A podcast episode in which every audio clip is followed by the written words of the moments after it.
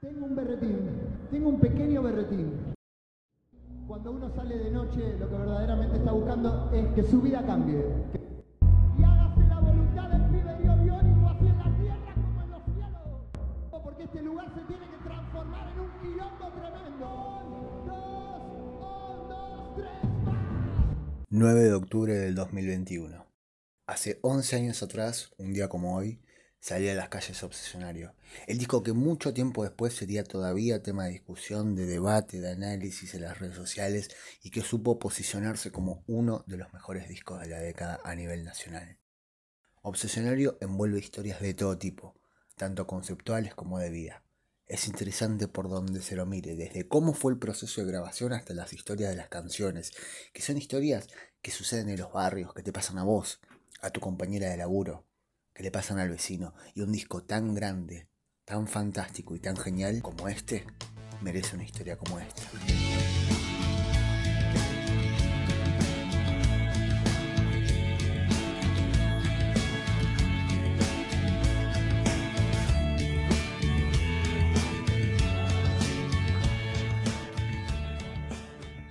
Grabación de este disco se llevó a cabo en estudios del Cielito, que por entonces estaba a cargo de la Versuit, que meses antes de la grabación de Obsesionario se habían separado, permitiéndoles a los Tan Biónica contar con Pepe Yoski para la producción.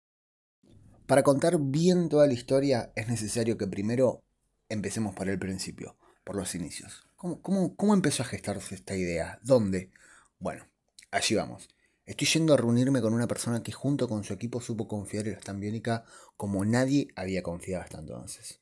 O sea, conocimos a un, amigo que tengo, Oscar Galván, que una de las personas que más me ayudó, y él nos presenta a una persona, Cristian Merchot. Tenía una, él era el manager de Versuit. Una, tenía tres artistas y que no pasaba nada. Entonces, firmamos con, con, con esa persona, con Cristian Merchot y con Oscar Galván ahí. Nos La gira del Huracán Tour había sido un éxito para ellos que recién estaban saliendo de los límites de Buenos Aires y que habían comenzado a saborear los primeros gustos de la fama. y viene un, un chico y me dice, en mi boliche, el mejor momento es cuando suena su disco. Y le digo, arruinarse, le digo, el tema. No, no, el disco, me dijo. Y yo dije, bueno, tengo que ir a ver eso, ¿me entendés? Como, en el boliche sonaba Canciones del Huracán, nuestro disco, primer disco, entero.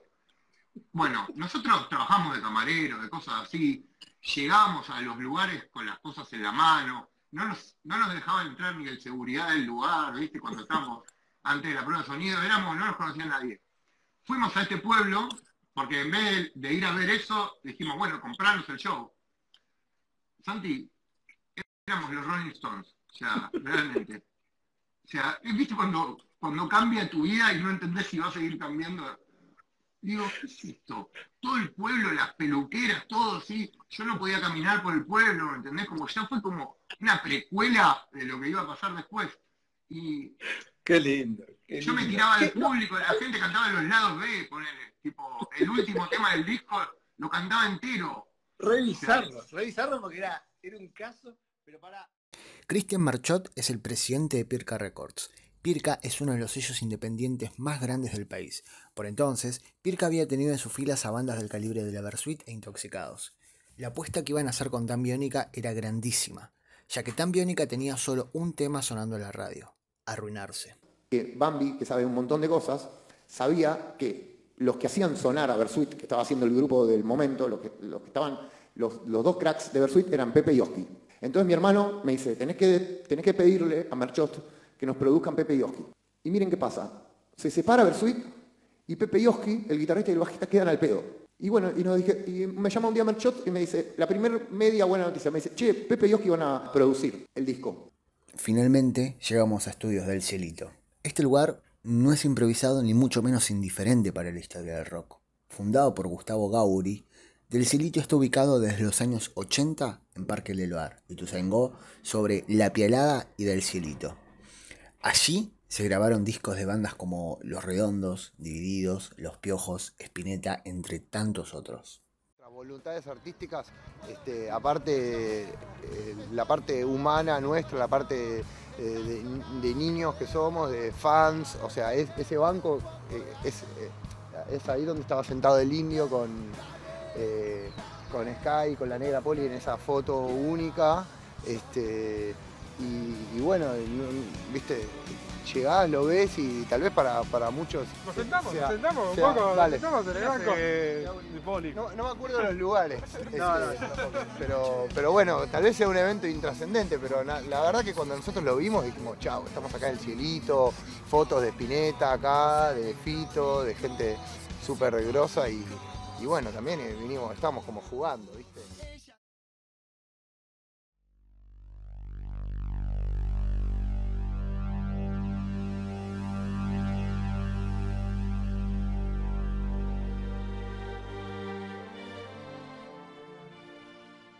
En Del Cielito nos recibió Cristian Berchot, que nos contó no solo desde cómo fue que se metió en el mundo de la música, pasando por su primer acercamiento tan biónica, hasta cómo fue el proceso de verlos convertidos en el gigante en el que se convirtieron. Bueno, Cristian, em, contanos un poco de vos, quién sos, cuál es tu rol dentro de lo que fue, cuál fue tu rol dentro de lo que fue tan biónica. Bueno, yo soy Cristian Berchot. Eh, ¿Quién soy? Bueno, como dijo alguien alguna vez, el día que lo sepa no voy a tener más problemas. Claro. Ni siquiera de dinero, agrego. No, me dedico a la música hace tiempo.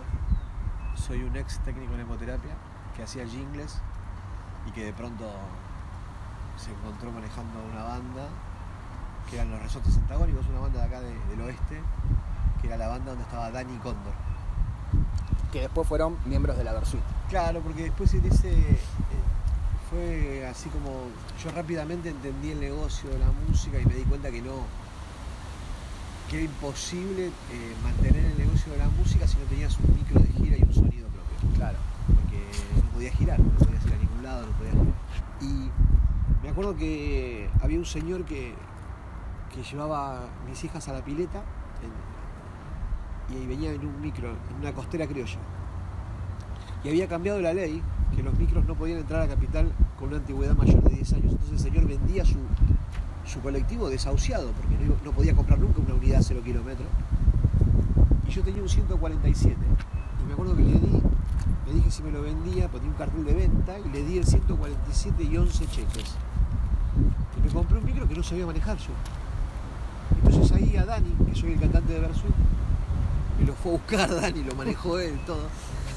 Y, y me quedé a pata, me acuerdo que mi ex me dijo, pero ¿no tenemos más autos? No tenemos más autos. Ahora Invertiste, invertiste todo en función de la un gira. sonido, me acuerdo. Entonces ahí eh, la compañía discográfica que yo tenía que me distribuía, no me había tomado a la banda, me la distribuía solamente. Nosotros con los resortes habíamos, habíamos hecho 44 shows en Mar del Plata, en un mes. Entonces la compañía discográfica me dijo, ¿cómo haces para hacer 44 shows con los resortes antagónicos si, si yo que tengo a Versuit no puedo hacer un show que no, no me, da, no me da el dinero? Y dije, mira, es simple, si vos me contás cómo haces para que Versuit suene en la radio, yo te digo cómo hago para tocar 44 shows. El pibe se rió y me dijo, yo te voy a presentar algún día a Versuit. No, digo, mira, yo tengo mucho trabajo, yo me dedico a otra cosa, yo en ese momento usaba traje, me dedicaba a la medicina. Y bueno, con el tiempo hicimos una gira de resorte con Versuit y Versuit me invitó a, a ser manager. Bueno, ahí empecé como manager de Versuit. Después fui manager de Intoxicados del 2000 al 2005. Y en el 2003 también sumé a No Te Va a Gustar. O sea que son las bandas. Hoy Versuit y No Te Va a Gustar, digamos, es la banda que sigo. Tengo. Después de eso, las compañías Meyer, las multinacionales, querían tener el management de las bandas. Así que dije, bueno, si ellos quieren tener el management, yo me voy a poner un sello, es una rara increíble. Me puse un sello discográfico, que fue todo un fracaso maravilloso. Entonces un día le dije a los muchachos, ¿por qué no nos compramos un lugar? Yo me acuerdo que los piojos tenían su quinta, entonces se juntaban ahí. Y nosotros, este, hijos del culo, habíamos alquilado una quinta en Francisco Álvarez, que queda más para allá. Y nos dio muy buen resultado, ¿viste? La verdad que trabajamos como dos meses en la quinta, hicimos muy buenos demos, muy- todos viviendo ahí en comunidad. Entonces le dije, ¿por qué no compramos una quinta nosotros? qué sé yo? Y, y salí a buscar.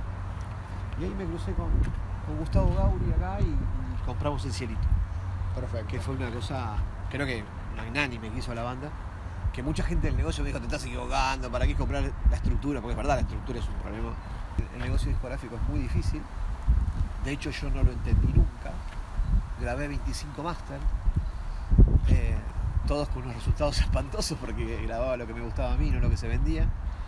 Hasta que en un momento pude encontrar, viste que dicen que si vos te pones un bar, tenés que tener un gallego. ¿no? Claro. Bueno, yo encontré eh, una persona en la industria que me dijo, dije, es esta la persona. Y él no, no, no quería laburar, no quería viste, ser independiente, él tenía su, su sueldo. Y le dije, hagamos una cosa, mira, juntémonos media hora por semana. Media hora por semana yo te voy a buscar al laburo, donde vos laburás, nos juntamos media hora, trabajamos media hora y yo te doy el 50% de mi compañía. Media hora por semana. Media hora por semana. Y me dijo, no, yo tengo una quinta en Francisco Álvarez. Claro. Y nos juntamos acá, en el, en el Jumbo del Oeste, en Plaza Oeste. Y ese es Jorge Schulze, que es mi socio. En ese Al entonces. día de hoy. Claro, sí. Las relaciones suelen ser largas. Este, y, y bueno, ahí formé Pirca, Pirca Rec. 2009, 2010 Versus se separa. Eh, y me llama Mariana Grassi, de- que en ese momento era Emi Meloraf. Dice, no, te quiero, escuchar- te quiero hacer escuchar un producto. Filmamos una banda que, es, que para mí es increíble, qué sé yo. Y me muestra el video de Lunita de Tucumán. Y la verdad que sorprendido, ¿no? Sorprendido por, por la estética, sobre todo la canción, la letra. Y después me muestra arruinarse y la verdad que me pareció una cosa increíble. Obviamente yo sentía que no tenía una calidad de grabación competitiva. Ah, y ella me dice, todos los sellos le dijeron que no y yo creo en la banda. Y yo no escuché tanto, la verdad, pero yo creo mucho en, en tirar la buena que vuelve, la verdad. Claro. Y, y Mariana me había ayudado siempre. Todo, todo Emi Velola me había ayudado siempre. Siempre ayudaron y apostaron porque la verdad que Versuit fue una jugada fuerte, digamos lo que hizo Versuit y claro.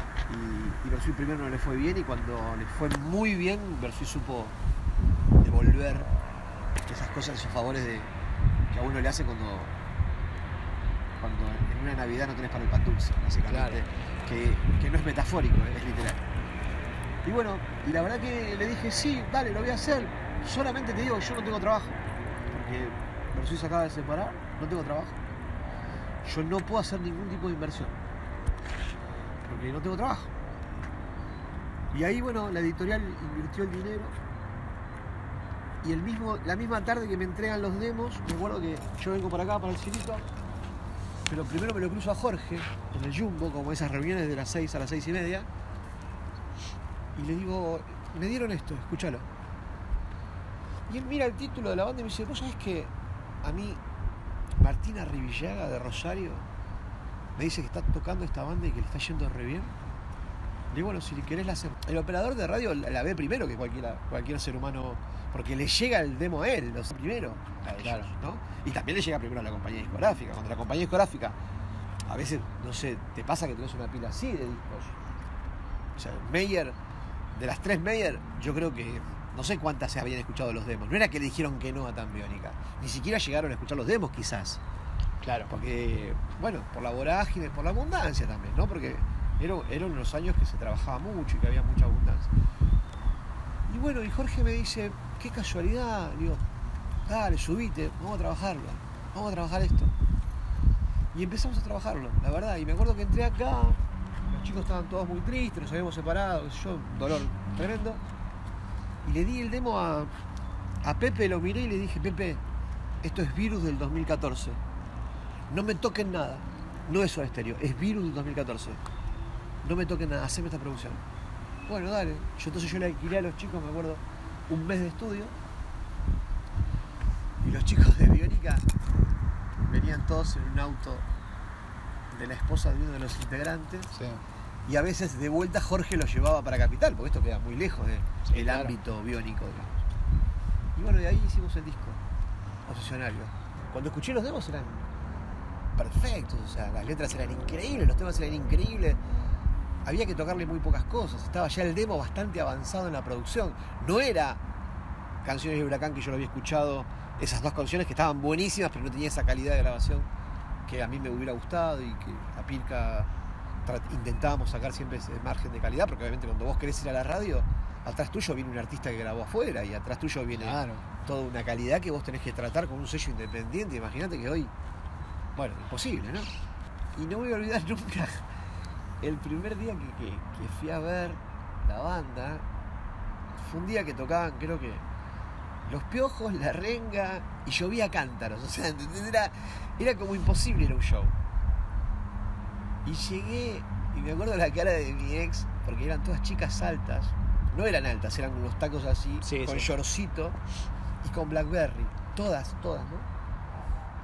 Y mi ex me miró como diciendo, ¿dónde venís? Le dije, no te preocupes, mi amor, no son chicas comunes, son chicas biónicas. Claro. No te pongas mal, no, no, no es por mí, es por los chicos. Nos reíamos a carcajada, entramos a ver el show.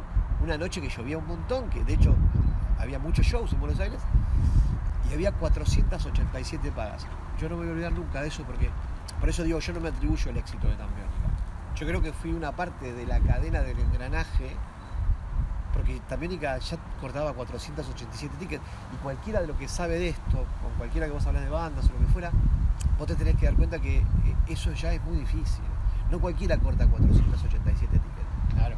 O sea, por ejemplo, hoy, anoche tocó Cruzando el Charco En la usina, en la usina del Arte. Fue sold out. presente. Fue sold out con 500 personas. Prestar atención a esa banda. ¿Por qué? Porque en tres años va a reventar. Nadie mete 500 personas así como así. Santa Mónica cortó 487 esa noche. O sea, no es que llegamos nosotros y todo cambió. No, se, se juntaron un montón de variables para que eso suceda. O sea, la industria tiene como cinco patas. Es como un pulpo raro, ¿viste? Los pulpos tienen Sí. ocho. Bueno, si esas cinco patas no caminan juntas, no puedes caminar. O sea, entonces creo que a veces dicen, no, pero la banda era buenísima y se pelearon. No, no, no, no, no. Tienen que andar las cinco patas.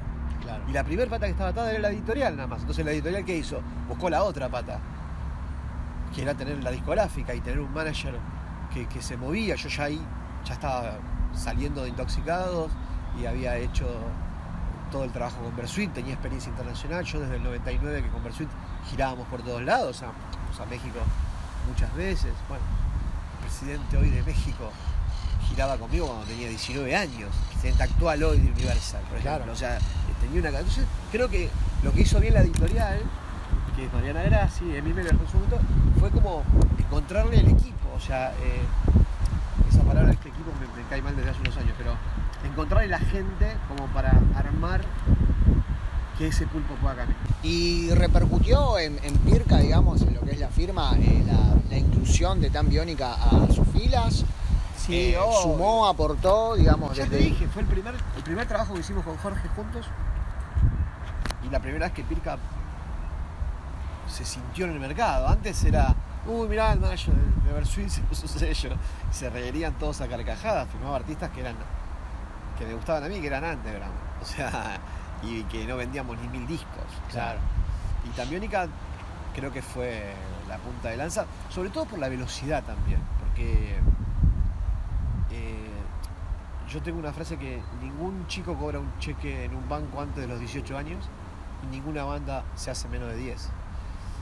Y Tambiónica, si bien venía de antes, como bien te dije, no me hago ni- es así, cortaba ese día 487 tickets, o sea, en dos años y medio estábamos haciendo cuatro en una par. Entonces tuvo una velocidad así demasiado que bueno, no te voy a contar el final, pero No, no, no, obvio. del todo fue favorable para mí. No, pero digamos, la producción de Obsesionario influyó mucho en que esa velocidad se acrecente a un ritmo muy Bueno, acelerado. bueno, sí, sí, si no Eh, preguntale a Fito Páez lo que fue amor, el amor después del amor. Bueno. ahora, la verdad, yo fui a la presentación de Tercer Mundo y era increíble Fito Páez. Y estaba una obra lleno. No era que no tenía nada, era, era una bomba, ya era una bomba. Después, eso, el amor después del amor, hizo que eso se haga crossover, como le llaman las compañías Claro. discográficas, y se disparrame por todos lados y venda más de 600.000 unidades. Bueno, la, O sea- la comparativa que hace Chano es eh, que él no se quiere percatar de nada, ni tampoco fanfarronear, pero dice que después de El amor después del amor, no hubo otro disco que tenga tantas, tantos singles y tantos hits como sí lo tuvo Obsesionario. que Obsesionario es eh, un disco emblemático que lo escucho hoy yo, todo el tiempo. Eh, sí, sí, como va a ser este disco que estamos haciendo con Chano ahora. Este disco que estamos haciendo con Chano ahora es el obsesionario de hace 11 años. Y esa es una premisa para, para la gente porque no, cono- no conocen todavía los temas que, que tenemos porque vamos sacando de a uno, viste que cambió el negocio en eso. Sí. ¿viste? Pero nosotros ahora, ahora tenemos un disco que es obsesionario solista. En puerta ahí que está a punto de salir. Sí, eh, ahí faltan grabar las canciones nada más porque pasó el acontecimiento este y nos quedaban grabar tres canciones, pero lo demás está todo grabado. Está todo, digamos, Está todo grabado. claro. Y en ese momento que Tan Biónica firma con, con Pirca, o bueno, Pirca firma a Tan Sí. Biónica.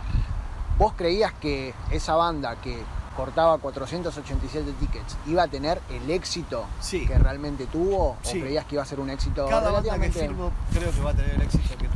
¿Ves ese potencial en esa banda? No todas me salen. No, Esta bueno, salió. obvio. Esta Por salió porque la verdad que te digo, ahí está la, lo que yo te digo de las cinco patas. O sea, ¿entendés? Hay bandas que no entienden el- el negocio. O sea, pero vos llamabas a la sala de Tambiónica a las 9 de la mañana y te atendía un señor que era de Tambiónica. Hola, sí. Vos llamás a otra sala de ensayo y no te atiende nadie. Entonces, eh, me parece que Tambiónica tenía un diferencial ahí. ¿entendés? Y un diferencial sobre todo en lo digital, que esto recién empezaba. Y ellos manejaban muy bien lo digital, o sea, y eso también creo que ayudó a todo esto. Más las canciones que son imbatibles. Ahora, después cuando salimos con los otros temas, me acuerdo que, que yo, yo soy un fanático de Beautiful y, y me pongo obstinado que quiero cortar Beautiful, ¿no? Y los chicos también me acompañan y a, y a Beautiful lo acompaña una sola radio. Y otra radio corta otra canción, ¿viste? Y ahí se, como que se abre el disco un poco. Pero después cuando cortamos Loca, fue tremendo. O sea, Y ahí fue- estamos hablando 2011, 2012, ya. y cuando- las fechas, viste, con las canas a mí se me fueron todas. Sí, Así no, que no. te tengo a vos que te acordás que el 9 de octubre se cumplen 11 años. Yo la verdad, no, no, no, ese partido no lo puedo jugar. Pero eh, no lo puedo jugar aparte, ¿sabes por qué? Porque, digamos, yo cierro un show, hoy estoy cerrando una gira de Europa de Chano. Hoy, para abril del año que viene. Imagínate que vos me preguntás en abril del año que viene, yo ya me olvidé la gira de Europa que cerré en Claro. octubre, el 2 de octubre para aparte- Obsesionario surge en una época en la que por entonces no había mucho material nuevo, solo lo que se venía viendo. Hace unos años Soda Stereo había vuelto a tocar luego de 10 años de silencio y pactado, al menos de palabra, volver cada 5 años. Cerati había sacado Fuerza Natural y estaba girando presentando el disco. La Versuit recientemente se había separado, como mencioné anteriormente.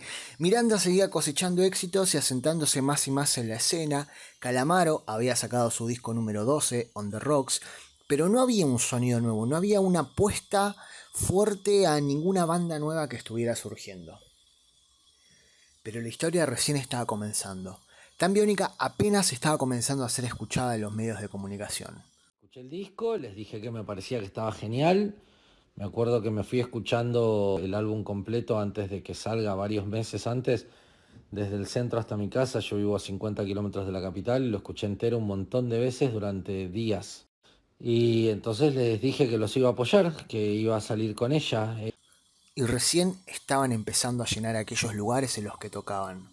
Ellos hacían un show en la trastienda al que me invitaron y fue el primer show que yo fui a ver después de mi operación. Fui a verlos a la trastienda, que había poquita gente, había un 40% de la trastienda con suerte, pero me encantó el show. Y me vinieron un montón de ideas a la cabeza de cosas que hacer con el vivo de ellos, de, de propuestas para los temas, para eso, a partir de los conciertos que yo veo por mi trabajo en todo el mundo. Y la trastienda no es un lugar cualquiera ni un lugar como cualquier otro para Tan Biónica.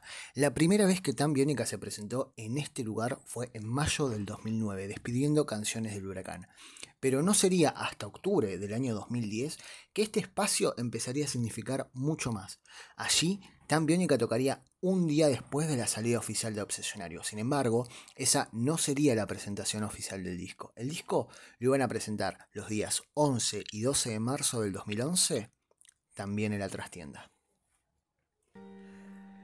Las palabras de Diego respecto del disco fueron las horas, los días y meses que le dedicamos, el compromiso con nosotros mismos, con ustedes, con el arte, con la música, con la canción, con el sonido, con la historia misma. la presión que ejerce sobre los hombros el saber que estás haciendo algo que va a ser eterno, algo que no tiene ni límites ni barreras, que va a hacer emocionar, que va a hacer llorar, cantar, bailar, que te va a acompañar, te va a hacer parar la oreja y ponerte a pensar, te va a hacer sentir vivo, algo de lo que vamos a poder estar orgullosos. El 9 de octubre, un día como hoy, pero 11 años atrás, nació Obsesionario. Crónicas mundanas para todo aquel que haya perdido algo. Este disco lo soñé miles de noches, se los regalo mientras le soy infiel con los nuevos temas. Obsesionario es un disco perfecto para todos esos espíritus melancólicos acostumbrados a perder 4 a 0. Estas fueron algunas de las definiciones que dio Chano al respecto para referirse a Obsesionario y lo que para él representa. Por supuesto que no se trataba simplemente de un disco más en la historia de una banda como cualquier otra, sino que este sería el disco que iba a definir para siempre el rumbo de la banda, el disco que les iba a abrir cientos de puertas y fronteras, el disco con el que iban a adquirir el reconocimiento con el que cualquier banda sueña, el disco que los llevaría a escenarios en los que ni se hubieran atrevido a soñar que se subirían. Obsesionario fue la obra bisagra en la carrera profesional de los cuatro, el disco que los marcó, el que los elevó y que los mantuvo ahí arriba a largo tiempo. Cualquier persona, sea hombre o sea mujer, cuando el tipo está frente al espejo y selecciona su mejor camisa, Cuando está mirándose y se prepara para la noche, cuando la señorita mira por detrás de su hombro izquierdo para ver cómo luce su falda frente al espejo, cuando creemos que vamos a salir de noche para dar una vuelta en auto, en bondi, caminando, perdón, pero estamos equivocados. Creemos fundamentalmente que cuando una persona sale de noche, lo que verdaderamente está buscando, lo que está esperando, convicción y su deseo, es que su vida cambie, que se modifique en esta noche por fin el curso del destino. Con la paciencia requerida y el tiempo indicado, Obsesionario los catapultó de modo tal que pudieron presentar el disco en dos trastiendas, Colmar, Auditorio Sur y Oeste, hacer tres teatros colegiales, hoy conocido como Teatro Vorterix, hacer una gira por México, ser parte de la edición Lisboa en el Rock in Rio y el broche de oro lo pondrían despidiéndolo en una triple convocatoria en el Luna Park, sin pegar un solo cartel en la calle, sin pagar fortunas en publicidades.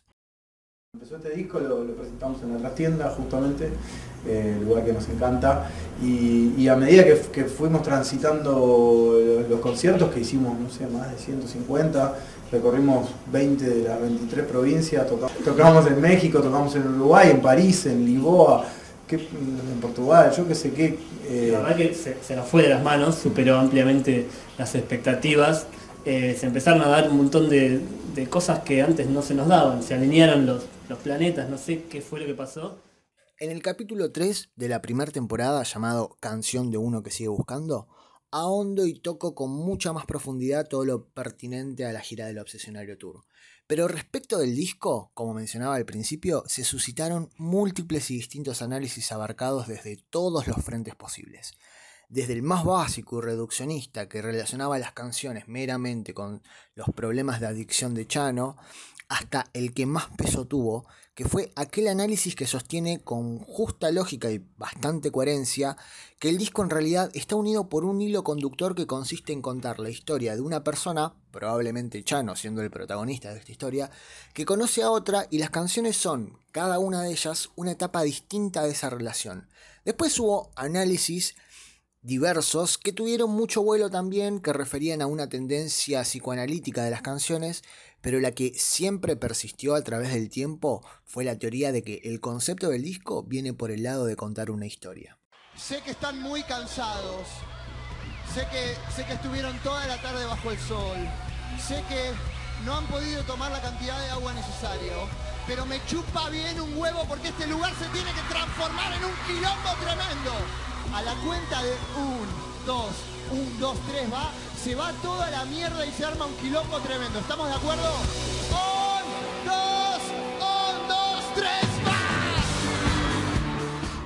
Pero a mi parecer, el punto de consagración de Tan Biónica, que si bien llegó gracias a Obsesionario, dentro de esa etapa la victoria llega con el recital más multitudinario, o al menos hasta el día de hoy, de la historia de la banda.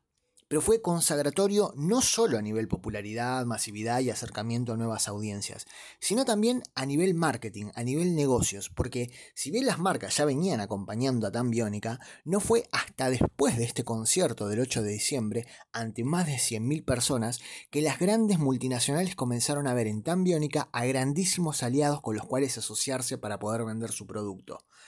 Para aquel momento ya estaban asociados con Movistar, Personal, Coca-Cola, Budweiser, entre tantas otras marcas. Y la marca elige la música para acercarse a los consumidores y mostrarles o darles algo que de otra manera se estarían perdiendo. Se trata de eso, ¿no? de sorprender con contenido y darle una experiencia al consumidor que ninguna otra marca se lo puede dar. Empezamos a ver qué músico, qué artista, qué banda podía cumplir con los objetivos. Tomamos la decisión de que podía ser tan biónica. Los objetivos nuestros eran masividad, que se vea más la marca, que se conozca más la plataforma de música que tiene la marca, que la banda que participara de este proceso escribiera una canción o tuviera una canción relacionada con el posicionamiento de la marca y con el espíritu que queremos transmitir. Se penetró donde toda marca quiere penetrar, en un público joven, adolescente.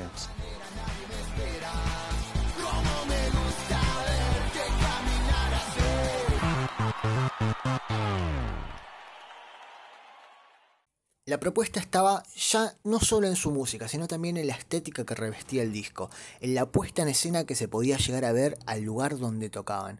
Obsesionario tuvo siete cortes de difusión entre 2010 y 2013.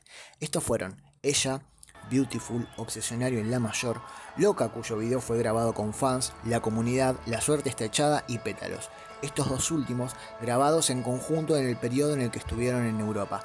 Pero finalmente por cuestiones que se desconocen, el de la suerte está echada no salió, pero sí salió una versión en el obsesionario Black Edition y quedó el de Pétalos, rodado en Venecia. Respecto de las premiaciones que obtuvo Obsesionario, fue certificado como disco de oro y disco de platino por superar las 20.000 y 40.000 ventas respectivamente, obtuvo 3 de 5 estrellas según una de las revistas de música más prestigiosas a nivel mundial, la Rolling Stone, obtuvo dos premios Gardel como Mejor Álbum Pop y Mejor Álbum de Artista Nuevo Pop y galardonado por los 40 principales España como Mejor Artista Argentino del 2011, viajaron por casi todas las provincias del país, se salieron incluso de los límites geográficos nacionales e hicieron escuela proponiendo que el show no sea solo musical, sino también visual, vistiendo trajes elegantes, trajes napoleónicos al mejor estilo Coldplay o My Chemical Romance.